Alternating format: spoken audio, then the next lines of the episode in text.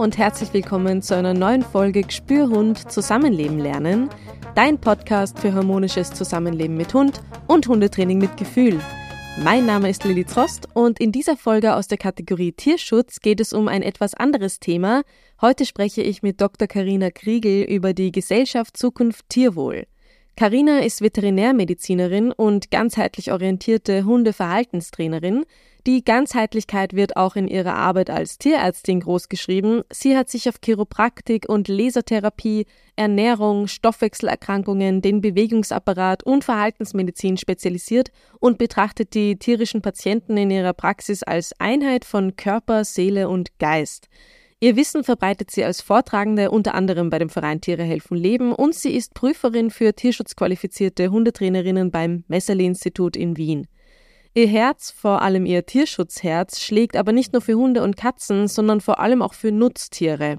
Sie ist daher die Geschäftsführerin bei dem Verein Gesellschaft Zukunft Tierwohl und damit sich alle auskennen, wovon wir da sprechen und worum es geht, war meine erste Frage beim Interview gleich: Karina, was ist denn Gesellschaft Zukunft Tierwohl? Die Gesellschaft Zukunft Tierwohl ist ein Verein, der sich äh, als Vision oder Mission äh, zum Ziel gesetzt hat, die Haltungsbedingungen der österreichischen landwirtschaftlichen Tiere deutlich zu verbessern. Mhm. Und wurde 2016 von den Gründungsmitgliedern VGD, dem Wiener Tierschutzverein und der AG Bio gegründet, genau um dieses Ziel zu verfolgen. Mhm. Die Haltungsbedingungen für Tiere in der Nutzhaltung zu verbessern, welche Voraussetzungen muss man als Landwirt jetzt erfüllen, wenn man Tiere halten möchte in Österreich? Also grundsätzlich muss ein Landwirt sich an das österreichische Tierschutzgesetz und die Tierhaltungsverordnung ähm, halten. Das ja. sind die Rechte, die rechtlichen Grundlagen für jeglichen äh, Haltungsbedingungen, die man erfüllen muss, von der Ziege bis zum Pferd und vom Schaf wieder bis zum Huhn. Und die sind national geregelt, diese ähm, rechtlichen Grundlagen.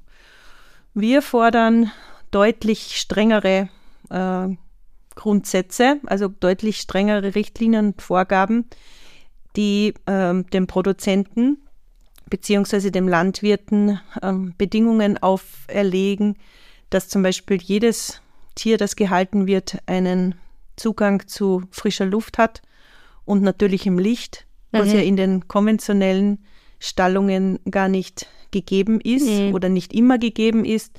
Es gibt nach wie vor Hühnerstallungen, die haben nicht mal ein Fenster. Mhm. Das heißt, es wird mit künstlichem Licht, ein Tageslicht, nachgebildet. Und das ist aber legal quasi. Das also ist das legal. ist nicht im Tierschutzgesetz drin. Das ist eigentlich arg, wenn man denkt, ja, die Tiere sehen niemals Sonnenlicht. Genau. Also es gibt, es gibt Vorgaben, wie viel Lux ähm, einzuhalten sind, mhm. aber ob das jetzt in äh, Form von natürlichem Licht durch ein Fenster oder in Form eines künstlichen Lichtes gestaltet wird, das ist nicht vorgegeben. In einigen ähm, anderen Programmen werden die Fensterflächen vorgeschrieben, dass die eine bestimmte Anzahl oder Größe haben muss, auf die, auf die Bodenfläche bezogen, also zum Beispiel ähm, 2% oder 3%. Mhm. Und ähm, bei uns ist es definitiv der Zugang zu frischem, zu frischer Luft und zu natürlichem Licht. Und ein Hühnerstall in dem ähm, Programm hat zwingend einen Wintergarten, also, also mhm. einen sogenannten Außenklimabereich, wo das Huhn, ob das jetzt eine Legehenne ist oder ein Masthuhn, frei wählen kann, ist es lieber draußen und schnuppert frische Luft, mhm. beziehungsweise drinnen und ähm, hat das Stallklima. Mhm. Das heißt, wirkliche Vorgaben, die vom Gesetzgeber vorgegeben sind, beinhalten die Quadratmeteranzahl pro Tier. Ähm, aber dass die Tiere Zugang zu frischer Luft und Sonnenlicht haben, ist nicht vorgegeben und nicht geregelt. Das ist eigentlich voll arg. Also wenn man so jetzt an die Werbung denkt, was gibt es dafür, wenn man immer wieder sieht, ja, bei uns wachsen die Schweine und die Kühe und die Hühner alles so gut auf. Standard ist das nicht. Und auch vom Gesetz ist es nicht vorgegeben. Naja, das Gesetz schreibt vor, dass das Tier kein Leiden erfahren darf und äh, dass es schon unter bestimmten Bedingungen gehalten werden muss. wie schon vorher gesagt, mit dem Licht, äh, dass es ein gewisser, gewisser Luxbereich ja. sein muss und das über mindestens acht Stunden am Tag. Mhm. Und dass es dann quasi einen natürlichen Rhythmus nachempfunden wird.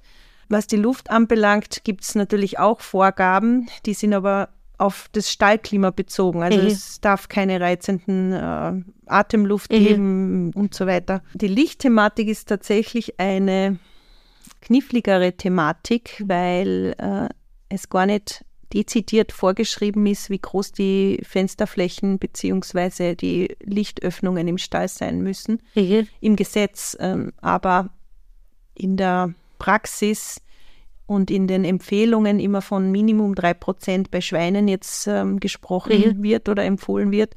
Es gibt die Lux-Anzahl äh, von 40 Lux bei Schweinen, mindestens acht Stunden pro Tag. Bei den Hühnern ist es niedriger, die haben eine, ein anderes Sehvermögen und ein anderes Lichtempfinden. Aber prinzipiell ist es so, dass die Tiere nicht hinaus müssen mhm. können oder einen verpflichtenden Zugang zu frischer Luft oder zu Licht gibt. Und das ist für uns essentiell und das absolut Wichtigste, dass ein Tier sich selbst entscheiden muss können, ob es frische Luft haben will ob es Sonnenlicht haben will, ob sich den Regen auf die Haut prasseln mhm. haben will und so weiter. Mhm. Das heißt, dafür steht es ja ein, dass genau. wirklich die Bedürfnisse der Tiere verbessert werden, zumindest. Genau. Mhm. Was für Bedürfnisse haben denn die unterschiedlichen Tierarten? Schweine haben zum Beispiel ein riesengroßes Bedürfnis nach Futtersuche, nach Exploration mit ihrem Rüssel. Sie sind äh, in freier Wildbahn über den Tag verteilt zu 70 bis 80 Prozent des Tages damit beschäftigt zu explorieren und sind extreme Supernasen, sage ich immer. Ihre Nasen sind extrem sensibel und empfindlich, daher auch so wichtig, dass die Atemluft in den Stallungen passt und nicht mit Ammoniak belastet ist. Sie haben sogar mehr Riechzellen als Hunde. Das ist äh, eigentlich unglaublich. Äh.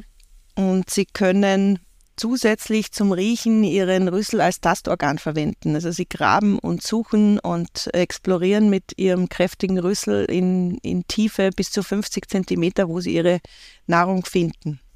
Darum ist es umso wichtiger, dass Schweine in Stallungen bedürfnisorientiert gehalten werden und nicht auf Vollspaltenboden, wo sie gar nicht explorieren können. Sie brauchen sogenannte Mehrflächenbuchten, wo die Bereiche getrennt sind Futtersuchmöglichkeiten mit viel Beschäftigungsmaterial, vor allem verschiedenen Beschäftigungsmaterialien. Sie sind auch extrem reinlich und brauchen einen eigenen Bereich, wo sie koten und urinieren können und eben, wo sie sauber und weich liegen können. Und das geht nicht auf Vollspaltenböden. Wichtig ist, dass wir uns diese äh, Haltungskriterien von Tier zu Tier immer konkret anschauen. Schweine brauchen etwas anders als zum Beispiel Hühner. Hühner sind extrem ähm, beschäftigt damit, zu scharen, Sand zu baden oder im Boden zu picken, auch nach Futter zu suchen. Zusätzlich haben sie ein ganz ein anderes Lichtempfinden als wir. Also man weiß, dass äh, Geflügel eine, ein anderes Lichtspektrum wahrnimmt und unser künstliches Licht in den Stallungen als sehr unangenehm und flackernd empfindet. Also das ist auch eine wesentliche Herausforderung ähm, in der Stallhaltung, dass die Tiere flackerfreies Licht bekommen und so sehen es wir, auch die Möglichkeit haben, jederzeit selbst zu wählen, wollen sie raus in die Sonne, wollen sie raus ins ähm, richtige, natürliche Licht, um dem Stall, um der Stallbeleuchtung auch ein bisschen zu entgehen. Äh, voll spannend, an was man alles denken muss, was Tiere anders brauchen als wir. Also das mit dem Licht zum Beispiel, da denkt man ja überhaupt nicht dran. Und wir haben zwar ein sehr gutes Tierschutzgesetz in Österreich und viele Verordnungen, die alles Mögliche regeln. Und wenn wir gleich bei den Mastschweinen bleiben, da habt ihr nämlich auf eurer Website, die ich natürlich auch in den Show Notes verlinke, sind nämlich die ähm, Standards für eben alle möglichen Tiere aufgelistet. Also da steht zum Beispiel Mastschwein, dann Pute, Mastrind etc. Und es steht eben was vom österreichischen Tierschutzrecht. Da ist zusammengefasst. Es ist das österreichische Tierschutzgesetz ja. und die Tierhaltungsverordnung. Ah, genau. Und da ist eben dann gegenübergestellt, was, was die Gesellschaft Zukunft Tierwohl ähm, daran verbessern möchte. Und es ist echt ein Wahnsinn, wenn man sich das anschaut, Österreichische Standards sind, es ist eben kein Auslauf, wie du jetzt schon gesagt hast, gegeben, keine Liegeflächen. Das mit den Vollspaltböden, das sieht man ja immer wieder in den Medien, dass man da ein Verbot möchte, aber es ist dabei noch erlaubt. Die Kastration ohne Narkose und und und. Also das kann man sich alles anschauen. Was fordert Gesellschaft Zukunft Tierwohl hier im Speziellen an Änderungen? Das ist genau diese Änderungen oder diese Basisanforderungen, die wir stellen. Also für uns fängt hier ähm, ein, ein halbwegs lebenswürdiges Leben für die Tiere an. Und da muss man mal grundsätzlich unterscheiden zwischen den zwei großen ähm, Richtlinien Vorgaben. Wir haben eine Vorgabe für die konventionelle Landwirtschaft. Das ist dargestellt in dem lila Logos. Mhm. Tierwohl verbessert vor allem. Und eine Vorgabe für die biologische Landwirtschaft die noch über die äh, EU-Bio-Verordnung hinausgehen. Und das ist äh, erkennbar an den hellblauen Logos mit den zwei oder drei Hackeln. Und wenn wir jetzt von der Grundforderung ähm, ausgehen, ist es für uns das Programm Tierwohl verbessert in Lila. Das baut auf den gesetzlichen Vorgaben auf, also das, was der Gesetzgeber vorgibt, wo wir ja gerade drüber gesprochen haben. Und darauf ähm, baut das Ganze ähm, beim Schwein, bei der Pute, je nachdem, wie das österreichische Tierschutzrecht aussieht, auf. Und die grundsätzlich sind die großen ähm, gemeinsamen Nenner für jede Tierkategorie Zugang zu frischer Luft, Zugang zu Sonnenlicht, keine Eingriffe ohne Schmerzausschaltung, ohne Narkose. Wenn Eingriffe, dann so gut es geht, diese zu vermeiden oder zu verhindern, wenn sie nicht notwendig sind. Da spreche ich den Ringelschwanz des Schweines an. Ähm, da wurden einfach Tiere passend, ich sage es unter Anführungsstrichen, passend für die Stallhaltung gemacht, auf Vollspaltenboden. Und es ist routinemäßig derzeit in Österreich ähm, gang und gäbe, dass den Tieren in den ersten Lebenstagen des Schwanz ähm, abgeschnitten bzw. kopiert wird, mhm. um spätere Verletzungen am Schwanz zu vermeiden. Das liegt aber ähm, daran, dass das zum einen den Tieren viel zu wenig Platz geboten wird, viel zu wenig Beschäftigungsmöglichkeiten gegeben wird, dass sie unter Stress leiden, dass sie keine äh, vers verschiedenen ähm, Ebenen bzw. Flächen in ihrer Bucht haben zum Liegen, zum Fressen, zum Schlafen, sondern alles in einem ist, keine weiche Liegefläche und so weiter und so fort. Also das Schwanzbeißen schlechthin unter den Schweinen ist ein multifaktorielles Problem, das wir kennen und das wir natürlich alle nicht wollen, weil das wiederum Leid verursacht. Aber man kann nicht einfach hergehen und aus unserer Sicht den Schwanz abzuschneiden und ähm, das Tier quasi passend für die Tierhaltung zu machen. Ja, Im Vorhinein gleich, lieber gleich abschneiden, bevor was passiert. Genau. Mhm. Ich habe jetzt auch ein bisschen gescrollt und habe gesehen, zum Beispiel auch die Enthornung bei äh, Kühen mhm. wird auch gefordert. Äh, also eben, dass, dass das verboten wird, wird gefordert, weil das ist auch momentan erlaubt. Weil wenn man ähm, mit dem Auto fährt und man sieht irgendwo Kühe auf einer Weide, sieht man ja fast nie Kühe mit Hörnern. Ja, also das ist eine, ein etwas anderes Thema. Man muss sich das immer von Tierkategorie oder Tierart zu Tierart unterschiedlich anschauen. Wir haben natürlich noch ganz viel To-Dos in den nächsten Jahren und ganz viele, ich sage es jetzt einfach liebevoll, Baustellen, mhm. weil man erstens nicht alles auf einmal ändern kann und zweitens unsere, unsere Herangehensweise so aussieht, dass wir es Schritt für Schritt lieber in kleinen Schritten lösen wollen, als zu große Anforderungen zu stellen und keiner kann die erfüllen. Schlussendlich mhm. muss ja der Landwirt auch die Umsetzungen durchführen können, beziehungsweise es der Konsument auch bezahlen, weil alles, ja. was jetzt geändert wird mit mehr Platz, mehr Zugang zu freier Fläche oder Verzicht auf irgendwelche Eingriffe, mündet in mehr Aufwand, Zeitaufwand, Arbeitsaufwand, ähm, höheren Kosten und so weiter. Mhm. Also schlussendlich müssen wir alle abholen und gemeinsam den Weg gehen, aber Schritt für Schritt. Und das Enthornen ist ein Thema, das ähm, tatsächlich in den Milch Kuhbetrieben noch von vielen Faktoren abhängt. Also zum einen gibt es jetzt schon sehr, sehr viele Gen, äh, genetisch hornlose mhm. Rassen. Also nicht ah, okay. jede hornlose Kuh ist eine enthornte Kuh. Mhm. Und danach trachten wir natürlich, dass das wenn die Stallungen so ausgerichtet sind, dass sich die Tiere zum Beispiel mit den langen Hörnern eventuell verletzen können ja. oder sich gegenseitig wehtun können, dass da mehr und mehr schon auf genetisch hornlose Rassen umgestellt wird. Mhm, und ähm, im Milchkuhbereich haben wir das Verbot noch nicht drinnen, weil die Stallungen teilweise wirklich durch die Fanggitter beim Fressen oder sonst irgendwie oder enge, engere Stellen eine Gefährdung darstellen ähm, würden. Ist natürlich irgendwann auch wünschenswert.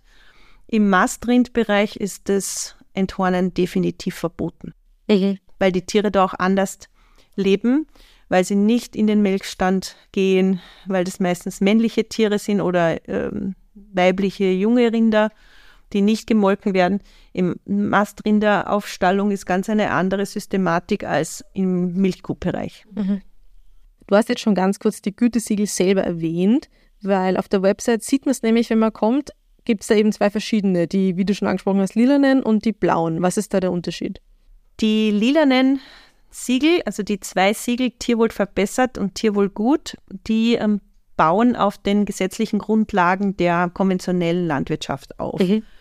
Und vor allem das Tierwohl verbessert Logo ist unser, unser Basislogo. Also unter diesem Standard gibt es für uns keine Kompromisse mhm. und keine ähm, Möglichkeit von einer adäquaten Tierhaltung und zu sprechen. Mhm. Also wenn man von Tierwohl oder Tierwohlverbesserungen spricht, dann sehen wir unsere Richtlinien in diesem Label als die Mindeststandards an. Und das für alle Kategorien. Von, der, von dem Masthuhn bis zum Milchrind bis ja. zum Mastschwein. Mhm. Kannst du da ein Beispiel geben von einer Tierkategorie, also zum Beispiel, was ihr bei der Putenhaltung fordert, im Tierwohl verbessert? Gerade hier in Österreich geht es den Puten, wenn man das jetzt mit dem internationalen Markt oder mit der internationalen Landwirtschaft vergleicht, schon um einiges äh, besser. Die Butenhaltung in Österreich äh, hat sich in den letzten Jahren sehr, sehr stark weiterentwickelt. Und wir haben vom Platzbedarf oder von den Platzvorgaben in Österreich wirklich strengere Vorgaben schon vom Gesetzgeber her als in den Nachbarländern zum Beispiel. Also bei uns sind es äh, 40 Kilo auf den Quadratmeter, was ja schon unglaublich viel klingt für jemanden, der sich das vorstellt. Und ähm, in Deutschland beziehungsweise Polen, wenn man die anderen Ländern, die größeren Buttenerzeuger her, hernimmt, dann sind es teilweise bis zu 65 Kilo. Wow. Also das muss man sich mal vorstellen, wie eng aufgestaltet Tiere sind. Und in unserem Projekt, also Tierwohl verbessert, Buttenhaltung, ähm, trachten wir natürlich danach, dass es noch mehr Platz gibt. Es gibt einen Wintergarten für die Tiere mit Auslauf, wieder frische Luft, natürliches Licht und viel mehr Platz. Also wir sind hier noch einmal einen Schritt weiter gegangen und äh, schreiben 37,5 beziehungsweise 38 Kilo vor. Und das ist natürlich sehr relevant, wenn die Tiere älter werden, schwerer werden, dass sie sich ähm, auch gut bewegen können. Und auf dem aufbauend, jetzt für die konventionelle Landwirtschaft, gibt es das ähm, Zeichen Tierwohl gut. Das beinhaltet alles, was Tierwohl verbessert schon fordert mhm. und zusätzlich noch die ähm, Verbesserung der Elterntierhaltung zum Beispiel. Also wenn ja. wir uns jetzt das Mastschwein anschauen, das Mastschwein ist in der Richtlinie Tierwohl verbessert abgedeckt. Also das bedeutet, wir haben Zugang zu frischer Luft, zu ähm, Sonnenlicht. Die Schwänze werden nicht kopiert. Bei männlichen Tieren findet eine Narkose statt, wenn diese kastriert werden als Ferkel.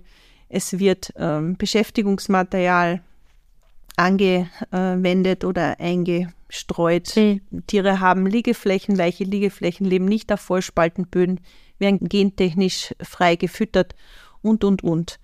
Und das betrifft aber jetzt nur die Mastschweine. Mhm. Und im Tierwohlgut sind alle Schweine äh, Altersstufen mit eingerechnet oder mhm. mit einbezogen. Das heißt, die Muttersau, das, die Zuchtsau, der Eber ähm, werden unter verbesserten Haltungsbedingungen genauso gehalten. Genauso die Ferkel, mhm. wenn die auf die Welt kommen, dürfen die Tiere ähm, nicht in einem Kastenstand fixiert sein. Und ähm, die Ferkel haben andere Bedürfnisse als also wenn sie bei der Muttersau sind, haben sie andere Bedürfnisse, als wenn sie dann schon alleine von der Mutter getrennt sind, brauchen sie unglaublich viel Beschäftigungsmaterial, Stroh und auch natürlich viel Platz, haben ein anderes Wärmebedürfnis und alle diese Dinge sind damit inkludiert. Also das betrifft immer die gesamte Kette mhm. der Produktion. Und die anderen beiden in hellblau gehaltenen Logos, Tierwohl kontrolliert mit den zwei Hackeln und mit den drei Hackeln, betreffen die biologische Landwirtschaft. Die ähm, bauen auf der EU-Bio-Verordnung auf. Also das ist ja in dem Fall die gesetzliche Grundlage. Mhm. Und alles, was darüber hinausgeht und wir fordern für die biologische Landwirtschaft, wird mit diesen Logos gelabelt. Mhm. Also man sieht es dann auf der Verpackung, ob das jetzt eine, eine, ein Standard ist mit den zwei Hackeln und den, oder den drei Hackeln. Das ist für uns, ähm, das Drei-Hackerl-Logo ist das höchste, mhm. das wir derzeit haben, wo wirklich ähm, zum Beispiel Tiere mh, für die Fleischproduktion, also im Rinderbereich für die Fleischproduktion gehalten werden, die ähm, im Mutterkuhbereich mhm. aufgezogen werden. Mhm. Die Mutterkuh lebt mit dem Kalb so lange wie möglich und ähm, das Kalb wird gesäugt direkt vom Muttertier die leben auf der Weide, haben einen Auslauf und das Kalb wird dann als Jungrind äh, für die Fleischproduktion geschlachtet, mhm. wird aber in keiner Weise irgendwann in einer Anbinde- oder Kombinationshaltung gehalten, sondern ist ein, ein Tier, das, das seinen Bedürfnissen, vor allem die Rinder haben ein Riesenbedürfnis nach Bewegung mhm. und Fressen während dem Bewegen ähm, nachkommen kann. Mhm. Das heißt, das ist das Tierwohl kontrolliert mit den drei Haken und das findet man wirklich auf den Verpackungen. Ja, genau. Mhm. Ähm, auf welchen Verpackungen findet man das? Also wenn ich jetzt in den Supermarkt gehe, wo muss ich überhaupt hingehen, dass ich diese, dass ich diese Logos finde? Ja, also ich freue mich natürlich, wenn die Logos dem einen oder anderen schon aufgefallen äh, sind und ähm, derzeit zu finden, hauptsächlich bei der Firma Hofer. Mhm. Unter den Marken, also Lila findet man unter der Marke Verhof. Das ähm, ist das Zeichen Tierwohl verbessert, wo wir wirklich dafür einstehen, dass die Tiere diese Haltungsbedingungen bekommen, für die wir die Richtlinien vorgeben. Und die ähm, eine oder andere, das eine oder andere Produkt findet man auch bei Unimarkt mhm. oder in der, in der Eigenproduktion von der Firma Berger bei Spar oder bei Biller, mhm. aber auch die Firma Hüttaler mit, ihrem, mit ihrer Marke Hofkultur führt diese Zeichen, die lila, mhm. die wohl verbessert. Also Augen auf und nächstes Mal ähm, mhm. deutet das schon was, hoffentlich. Die hellblauen Zeichen, die sind zu finden auf den Produkten der Marke Zurück zum Ursprung, auch in den Hofer-Filialen äh, zu finden. Und zwar die gesamte Palette von, von der Milch übers Joghurt, Butter, Käse, zu den Eiern beziehungsweise zu sämtlichen Fleischprodukten vom Huhn bis zum Rind. Also sehr breit aufgestellt und da sind wir sehr stolz drauf, dass das, ähm, wie der Slogan heißt, Bio, das weitergeht. Die Tierwohl verbessert Logos, findet man die nur auf Fleischprodukten oder auch auf so Käse und ähm, Milchprodukten? Mhm, die findet man genauso auf äh, Eier, auf Käse, auf Joghurt und Milch, aber auch auf einem Hundefutter, ja. das es seit ein paar Jahren gibt. Auch ähm, eins unserer Projekte, wo wir sehr stolz darauf sind, weil es genau um diese Fleischproduktion geht, die zum Beispiel jetzt in der Lebensmittelkette nicht so große Verwendung findet und ähm, das aber genauso wertgeschätzt werden sollte und dementsprechend aus den Produkten zum Beispiel von Schweinen oder Rindern oder Hühnern, Puten, die Abschnitte, die man jetzt nicht in der menschlichen Küche findet, äh, zum Tierfutter verarbeitet mhm. werden. Und das Futter ist eine BAF-Produktion mit fünf Sorten. Das nennt sich Dinner for Wow. Also Wow wie der Hund, mhm. Wow, Wow. Und ist ähm, in einigen Futterhausfilialen zu finden, aber auch direkt bei, bei der Firma Hüttaler in den Abholmärkten und viele kleine Hundefutterläden in Wien einige, aber auch in Oberösterreich haben das und führen das.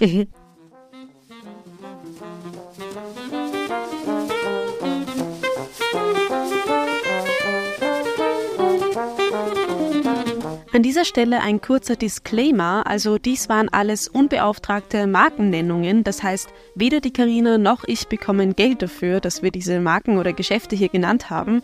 Das war jetzt nur eine Aufzählung, wo man die Produkte momentan findet, Stand November 2023, also vielleicht ändert sich das ja in der Zukunft noch, ähm, aber wenn man aus heutiger Sicht eben in die genannten Geschäfte geht, kann man diese Produkte dort finden. Die Möglichkeit so einzukaufen, dass man weiß, dass es den Tieren besser geht als vorgeschrieben, teilweise in der konventionellen Tierhaltung, teilweise in der Biohaltung, ist auf jeden Fall gegeben. Warum soll man jetzt eigentlich darauf achten, wenn man das kauft? Also was neben den ethischen Gründen, warum soll jetzt der Konsument, die Konsumentin ein Produkt kaufen mit einem Gütesiegel von euch? Neben den ethischen Grundsätzen äh, müssen wir es natürlich äh, ganzheitlich betrachten. Also zum einen, wie ist es den Tieren gegangen, die ihr Leben lang in Dunkelhaft oder unter Schmerzen oder in ähm, feuchtkalten Stallungen ja. auf Vollspaltenboden mit kopierten äh, Schwänzen gelebt haben, die vielleicht dann auch noch gentechnisch verändertes Soja zum Fressen gekriegt haben, das aus Übersee kommt über was ewig lange Strecken und davor der Regenwald in Südamerika mhm. abgeholzt oder abgebrannt wurde, damit es dort in riesengroßen Mengen angebaut werden kann. Also es hat ganz viele Aspekte, die man sich noch zusätzlich ähm, herausnehmen kann. Zum einen das eigene Wohlbefinden, die eigene Gesundheit. Man isst, was man isst, sozusagen. Mhm. Will man Tierleid mitessen oder das wertschätzen, was das Tier äh, wenigstens als, als lebenswertes Leben gelebt hat. Und will man einen Fußabdruck hinterlassen in der Welt da draußen, wo man ähm, beteiligt ist, auch wenn es nur zu einem Bruchteil ist, aber wo beteiligt ist an der Abholzung mhm. von wunderschönen Urwäldern, was gar nicht notwendig ist, dass das äh, Soja oder das Eiweiß aus Übersee kommt, mhm. wenn wir selber Möglichkeiten hier in Europa oder in Österreich haben, das anzubauen beziehungsweise andere Varianten zu füttern. Also das heißt, beginnend beim Futter für die Tiere und die Transportwege dieser hin zu unserem eigenen, unserer eigenen Gesundheit, was wir eben für uns tun wollen. Deswegen soll man auf jeden Fall zu diesen Produkten greifen. Genau. Ich bin davon überzeugt, dass die, die Fleischproduktion oder der Fleischkonsum in den nächsten Jahren, vor allem in Mitteleuropa, ich rede jetzt nicht von Asien oder Afrika, wo es ja oder oder äh, Amerika, wo es immer mehr werden wird, vielleicht noch in den nächsten Jahren, aber hier in Mitteleuropa bin ich davon überzeugt, dass der Fleischkonsum zurückgehen wird und dass wir immer mehr und hoffentlich bewusster zu den Produkten greifen, die wir auch mit gutem Gewissen äh, essen können, weil es den Tieren eben besser gegangen ist, weil die Tiere ein artgerechtes Leben leben durften und dementsprechend unser Wohlbefinden damit auch gefördert wird, wenn es dem Tier schon vorher gut ja. gegangen ist. Ein guter Kreislauf, in den es sich lohnt zu investieren, sozusagen. Absolut. Ähm, du hast jetzt vorhin schon gesagt, du bürgst quasi für das ganze Projekt, dein Gesicht, bist da dabei. Wie bist du denn überhaupt zum Tierschutz im Bereich Landwirtschaft gekommen? Das ist eine lange Geschichte. Begonnen hat es damit, dass ich selbst schon fast am Bauernhof aufgewachsen bin. Also ich habe zum Leidwesen meiner Mutter mehr Zeit am Nachbarhof verbracht als zu Hause mit sämtlichen Tieren, von den Katzen über die Kühe und die Schweine. Ähm, und die alle damals zu der Zeit Auslauf hatten und mhm. frische Luft hatten und ich das nicht anders kennengelernt habe und mit Entsetzen feststellen musste, als ich die äh, Landwirtschaft, die konventionelle in Österreich durch das Studium in Wien dann kennengelernt habe, wie es wirklich funktioniert. Mhm. Und mit Erschrecken dann festgestellt habe, dass das nicht Standard ist, wie ich mhm. äh, mir das gedacht habe oder wie ich das kennengelernt habe von zu Hause, sondern richtig naiv vom Land nach Wien gekommen bin und die Tierhaltung in Österreich, die konventionelle, durchs Studium dann anders kennengelernt habe. Also ich war richtig äh, erschrocken, ich kann mich erinnern. Und mir war es dann ähm, immer ein Anliegen, so wie es bei den Hunden ähm, um die Hundeerziehung gegangen ist, auch bei den landwirtschaftlichen Tieren Verbesserungen zu erzielen. Ich habe dann den Schwerpunkt ähm, Wiederkäuer und Clowntiere gewählt für mhm. mein Studium. Also es war jetzt nicht so ähm, automatisch klar, dass ich mich in die tierärztliche mhm. Hundebereich bewege. Das war dann eher mehr ein Entwicklungsschritt, wie der so passiert ist, sondern ich habe während dem Studium auch meine Doktorarbeit über landwirtschaftliche Tiere, zwar waren das damals noch die Exoten über Lamas und Alpakas geschrieben, aber ich war sehr verhaftet auf der Wiederkäuerklinik und mhm. der Schweineklinik während dem Studium. Und so ist es passiert, dass ich dann ähm, während der Doktorarbeit dann für eine Kontrollstelle zu arbeiten begonnen habe, also Doktorarbeit geschrieben und gleichzeitig Kontrolltätigkeit im landwirtschaftlichen Bereich eben für eine Kontrollstelle, die sämtliche Gütesiegel und ähm, Standards kontrolliert, unter anderem das AMA-Gütesiegel, die Biolandwirtschaft, ähm, von, der, von der Tierhaltung bis zum Verarbeitungsbereich, ob das jetzt Eierbackstellen sind oder irgendwelche Wursterzeuger oder irgendwelche Convenience-Erzeuger. Also da war ich breit aufgestellt und habe jahrelang auch die Abteilung für tierische Produktion, also Fleisch vor allem, ähm, übergehabt, sowohl im konventionellen als auch im biologischen Bereich. Und parallel die Hundeliebe tierärztlich weiter, weitergelebt. Mhm. Ja, und als dann im, in der Arbeit bei der Kontrollstelle klar wurde, dass die, äh, der Verein Gesellschaft Zukunft Tierwohl eine Unterstützung braucht, habe ich, bin ich dem Ruf gefolgt mhm. und habe das ähm, sehr gerne in Angriff genommen, vor allem weil ich das Gefühl habe, dass man so mehr bewirken kann als in der Kontrolltätigkeit. In der Kontrolltätigkeit waren zwar die Projekte auch immer da und ähm, wir haben sie damals als Kontrollinstitut oder ich damals mitkontrolliert, mhm. aber da war man nicht immer nur im, im Entstehungsprozess und im Vorantreiben mhm. beteiligt, sondern eher mehr als, als Kontrollinstanz. Ist eher das Ende, genau. nicht der Anfang von Sachen. Genau. Mhm. Das heißt, wenn du sagst, du, du weißt, wie das ist quasi in den ähm, unterschiedlichen, also bei den unterschiedlichen Landwirten, dann stimmt das auch. Also du hast wirklich eine Ahnung, du hast viel gesehen, du hast viel kontrolliert und sicher auch nicht immer nur Schönes. Leider, mhm. ja. Also das leider habe ich nicht immer nur Schönes gesehen, äh, was mich noch mehr angetrieben hat, für jedes einzelne Tier eine Stimme zu ähm, sein, beziehungsweise sehe ich mich als Botschafterin der, der landwirtschaftlichen Tiere, weil wirklich nicht jedem klar ist, wie es hinter den Stalltüren aussieht. Ja. Diese, diese schönen Bilder, die wir gezeichnet bekommen durch die Werbung und teilweise auch durch Kinderbücher, ja. erlebe ich selber jeden Tag, wenn in Kinderbüchern der, der Bauernhof gezeichnet wird äh, mit Tieren, die draußen frei herumlaufen, mhm. die ein, eine schöne Weide haben und ähm, neben dem Händel gleich die, die Kühe grasen und so weiter. Also dieses Bild wird den Kindern vermittelt. Natürlich muss es in einem schönen und, und angenehmen äh, Bild gezeichnet werden. Man kann den Kindern natürlich das nicht anders beibringen. Äh. Aber irgendwann hört es dann auf äh, in der Schule beziehungsweise in der, in der Ausbildung. Nirgendwo erfährt man tatsächlich dann die klassische, konventionelle äh. Haltung von Tieren, die meistens hinter verschlossenen Türen zum einen Seuchenschutz, zum anderen Sicherheit und so weiter. Alles verständlich. Aber das reale Bild wird in der Werbung nicht gezeichnet. Mhm. Ja, man sieht dann immer nur grüne Weiden, grasende Tiere oder freilaufende Tiere. Und so wird es ähm, optisch dargestellt. So ist es aber leider nicht. Das wäre unser Wunschbild, wenn ich das jetzt von mir aus betrachten würde. Aber leider haben wir noch einen breiten Weg dorthin. Mhm. Neben den Gesellschaft Zukunft Tierwohlgütesiegeln sieht man in den Geschäften ja auch noch andere Gütesiegeln von Herstellern oder auch Supermarktketten, die dann für bessere Haltungsbedingungen etc. werben. Ähm, arbeiten da alle zusammen? Also bei Bioprodukten zum Beispiel gibt es ja EU-übergreifende Gesetze. Hängen die ganzen Vereine mit den Logos und Gütesiegeln zusammen oder nicht? Wenn wir jetzt nur den österreichischen äh, Markt anschauen, beziehungsweise die österreichischen Marken oder Handelsketten, dann sind wir tatsächlich der einzige Verein, der das als NGO anbietet mit den anderen Tierschutzorganisationen im Hintergrund. Mhm.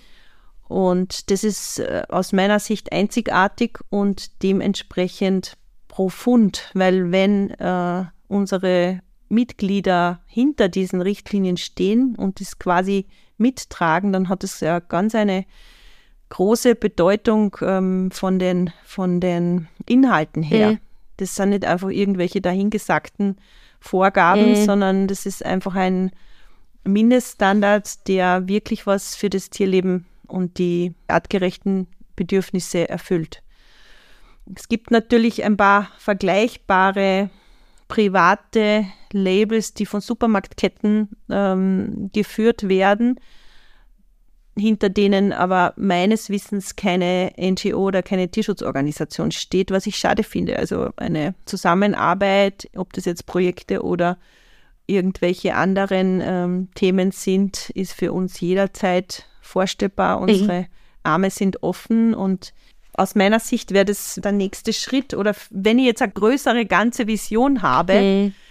wo sehe ich uns in fünf oder in zehn Jahren, dann wäre das die Idealvorstellung, dass wir in jeder Supermarktkette drin sind und Spar, Lidl, alle anderen Bieler auf uns zukommen und mit uns ähm, arbeiten wollen, weil jeder Stall, jede landwirtschaftliche Produktion, jeder Produzent, der sich entschließt, diese Haltungsbedingungen so zur Verfügung zu stellen, seine Investitionen zu tätigen, den Stall umzubauen, aufzumachen, zu erweitern, als Außenklimastall oder sonst irgendwas zu führen, ist ein toller Landwirt, der den Tieren einfach mehr Möglichkeiten gibt. Und je mehr das in den Handelsketten oder im Regal landet, desto besser. Also äh.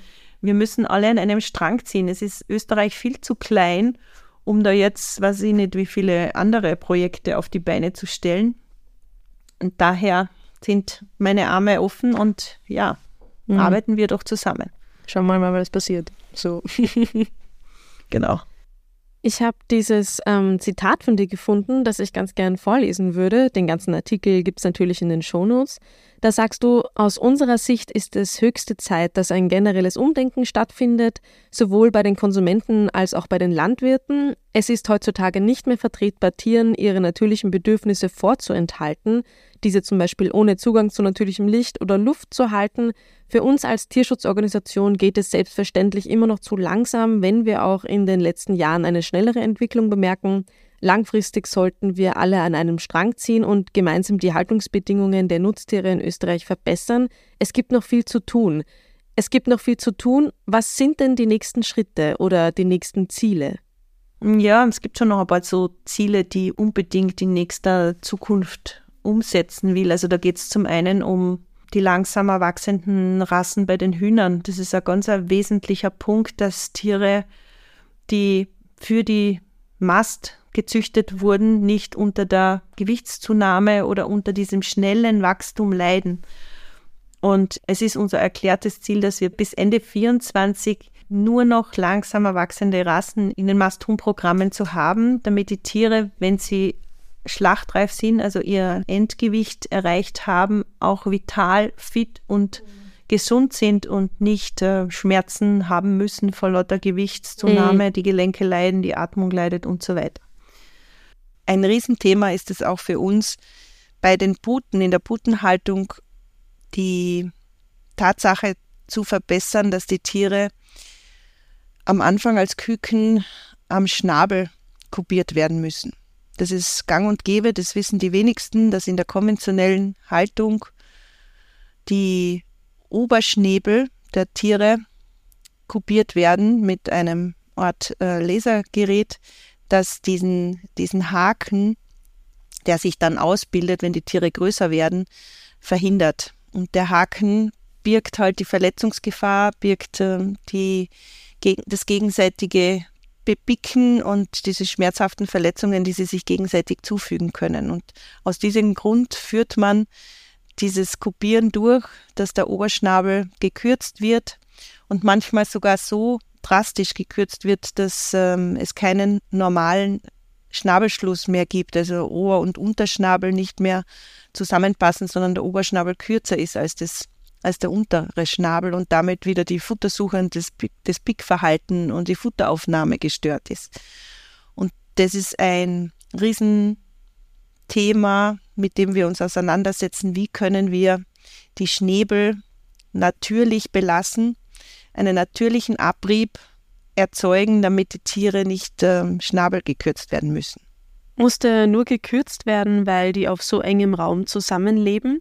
Weil in freier Wildbahn wird es ja wurscht sein, ob die den Schnabel gekürzt bekommen oder nicht. Ja, ähm, das ist natürlich ein, ein, einer der wesentlichen Gründe, warum das gemacht werden muss, weil sie in großen Herden in, der, in, in Stallungen leben und natürlich sehr dicht äh, gehalten werden.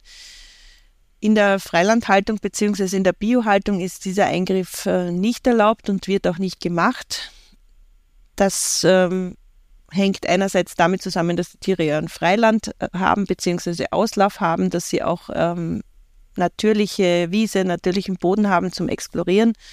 In der Stallhaltung ist das nicht möglich. Wir sehen es aber auch, dass dieses gegenseitige Bepicken in der Freilandhaltung, in der Biohaltung auch immer wieder vorkommt. Nicht so dramatisch wie in der Stallhaltung, aber doch auch. Und damit sind wir wieder bei diesen multifaktoriellen Themen.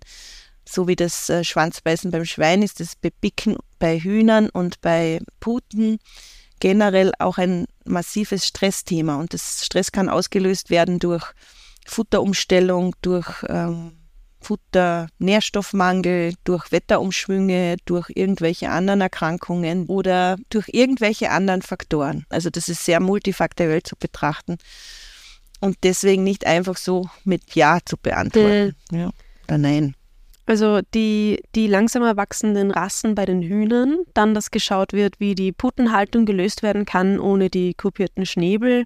Was für Zukunftsprojekte gibt es noch? Ein weiteres großes Ziel ist die Transportthematik, dass Tiere nicht ins Ausland ähm, verbracht werden, vor allem die Kälber.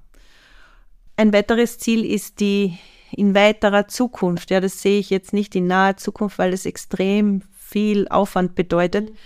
Aber es gibt schon so viele positive Beispiele, ist die muttergebundene oder ammengebundene Kälberaufzucht, mhm. dass wir nicht einfach die Kälber, die äh, geboren werden müssen, damit das Muttertier Milch gibt, weg von mütterlicher Zuneigung und mütterlicher Wärme getrennt werden, in eigene Iglus verbracht werden und im Idealfall kriegen sie die Muttermilch bzw. die echte Milch der, der Kühe, aber in den meisten Fällen bekommen sie irgendein ähm, Milchpulver, irgendein, irgendein Trockenmilchpulver, das aufgelöst und in Kübeln zweimal täglich verabreicht wird. Und das ist so weit weg von den natürlichen Bedürfnissen von Kälbern. Also das ist ein Riesenprojekt, das wir versuchen, Schritt für Schritt umzusetzen.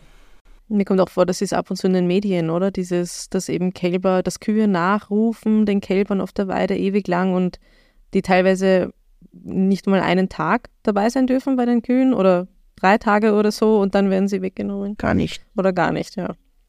Ja. Weil eben, ich glaube, eben so richtige Projekte mit Mutterkuhhaltung bei Milch gibt es wenige, oder? Oder eben in konventionellen Supermärkten, glaube ich, findet man das jetzt noch nicht. Nein, genau.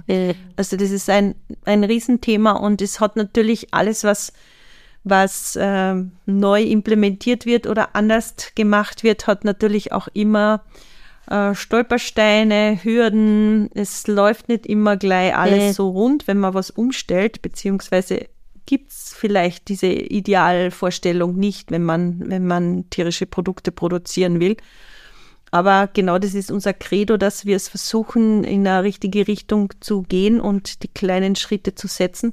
Und es gibt schon einige gute Beispiele von Mutter- oder Ammengebundener Aufzucht, vor allem im Biobereich. Mhm. Da muss aber das ganze Stallsystem und die ganzen Abfolgen ähm, auch darauf ausgerichtet sein. Also das kann man nicht einfach mit dem Finger schnippen ja. und im gleichen Stall wie vorher die Tiere anders halten. Also das ist eine ganz ähm, problematische und sehr, sehr emotionale Thematik, die nicht bei jedem sofort auf Juhu, ja, machen wir, ähm, gleich nächste Woche legen wir los, ähm, mhm. Und offene Ohren stößt. Und klingt nach viel Aufwand einfach für Ja, die genau. einzelnen Landwirte. Ja. Okay. Weil als ich davon erfahren habe, da wollte ich nur noch Milch aus muttergebundener Aufzucht kaufen. Und das war wirklich ein, ein, ein Aufwand, bis ich da endlich mal was gefunden habe. Und ich meine, bei mir im Land draußen ist leichter, weil da gibt es noch mehrere Bioläden, wo ich dann endlich was gefunden habe. Aber ja, das wäre echt schön, wenn sowas in, im Supermarkt einfach zum Kaufen gibt. Einen Faktor möchte ich gerne noch erwähnen, der, der ähm, Faktor der Regionalität. Ja. Das ist ja nicht zuletzt auch ähm, alles, was, was wir zertifizieren oder den Standard vorgeben für österreichische Produktion gedacht. Also das muss sehr wohl ähm, so, sowohl das Ferkel, das Ei, die, die Kälber, alles, was in der Produktionskette beginnt, ähm, ein, Öst, ein österreichisches Tier sein oder in Österreich beginnen. Und ähm, dafür stehen wir, also das setzen, setzen wir voraus. Andererseits habe ich mit dem Begriff der Regionalität oft so meine Probleme, weil ähm, viele immer argumentieren, ich kaufe regional und Mhm. ich kaufe saisonal, was ich natürlich auch total äh, unterschreibe oder unterstreiche.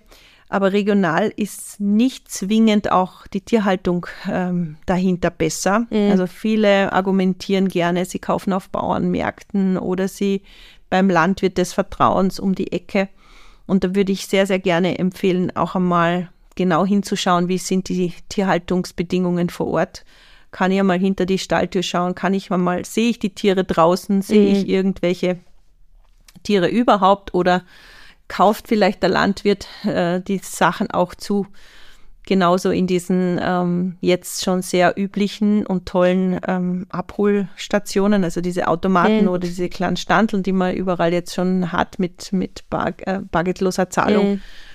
ähm, die ich super finde, aber nicht zwingend ist dort die Tierhaltung verbessert, sondern das sind ähm, durchaus einfach auch konventionelle Landwirte, die, die diese Vermarktungsschiene anwenden und man glaubt dadurch, dass man halt direkt vom Bauernhof des Vertrauens kauft, dass es den Tieren dann automatisch besser geht. Also bitte mal genauer hinschauen. Mhm.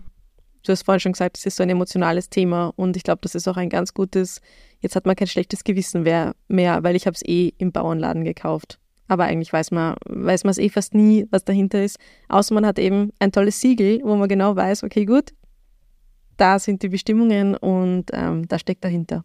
Oder ich darf einfach mal hinter die Stalltür schauen, ja. Und ich, ähm, der, der Landwirt ähm, hat Veranstaltungen vor Ort. Es gibt so tolle und innovative Landwirte, die machen Tag der offenen Tür oder laden Schulklassen oder sonst Mhm. irgendwelche Gruppen ein und äh, zeigen, wie die Produktion wirklich funktioniert. Und genau so ist es. Also von den Hundezüchtern angefangen, die offen und seriös sind und keine Geheimnisse und nichts zu verbergen haben. So ist es auch bei den Landwirten. Ja. Ich finde eigentlich, das war jetzt ein super Schlusswort. Gibt es von dir persönlich jetzt noch weitere Projekte momentan oder bist du ganz mit Gesellschaft, Zukunft, Tierwohl eingespannt? Ja, meine nächsten Projekte zum einen sehen so aus, dass es noch an medialer Sichtbarkeit mangelt. Also das ist einer meiner erklärten Ziele für die nächsten Wochen und Monate. Der Gesellschaft Zukunft Tierwohl auch in Social Media mehr Sichtbarkeit zu verschaffen. Also wir freuen uns über jeden Follower auf Insta und Facebook. Das ist äh, eine richtige Herausforderung für mich, Mhm. weil das ähm, vor Menschen zu reden, die präsent sind oder die man persönlich vielleicht schon mal getroffen hat, überhaupt kein Thema ist, aber Mhm. Vor der Kamera zu sprechen und man weiß gar nicht, wer da, da alles lauscht oder hört, ist es durchaus, durchaus spannend. Und das zweite Thema ist, den Verein größer zu machen, breiter zu machen, auf breitere Beine zu stellen. Also ab 2024 richtig aktiv auch Mitglieder aufzunehmen, die unterstützen wollen. Zum einen mit einem kleinen Mitgliedsbeitrag, aber zum anderen sind wir auch total offen für Mitarbeit in allen Bereichen, die so ein Verein ausmacht, von Social Media über, ähm, weiß ich nicht, vielleicht gibt es irgendwo IT-Experten Mhm. oder Grafiker oder einfach irgendwelche Ideen, die eingebracht werden, an die wir noch nicht gedacht haben. Also das ist das nächste Ziel 2024, den Verein zu öffnen für Mitglieder, die das nach außen tragen. Ich denke, mit jeder Überzeugung beziehungsweise mit jeder Aufklärung oder mit jedem Mitglied, das wir gewinnen können, ähm, trägt sich diese Vision oder die Mission nach außen, ob das jetzt beim Grillfest privat ist oder beim mhm. Einkauf bei, von der Oma oder einfach nur die Geschichte und die Standards weiter zu erzählen, um die Wichtigkeit zu unterstreichen. Wird auf jeden Fall gemacht. Diese Folge gibt es ja dann die ganze Zeit online. Das heißt, 2024 kann man auch wieder in die Shownotes schauen. Da gibt es dann sicher noch weitere Infos, die ich immer updaten werde. Super, vielen Dank. Ja, danke fürs Gespräch. Mir hat es viel Spaß gemacht. Danke, mir auch. Wir haben eine Freude.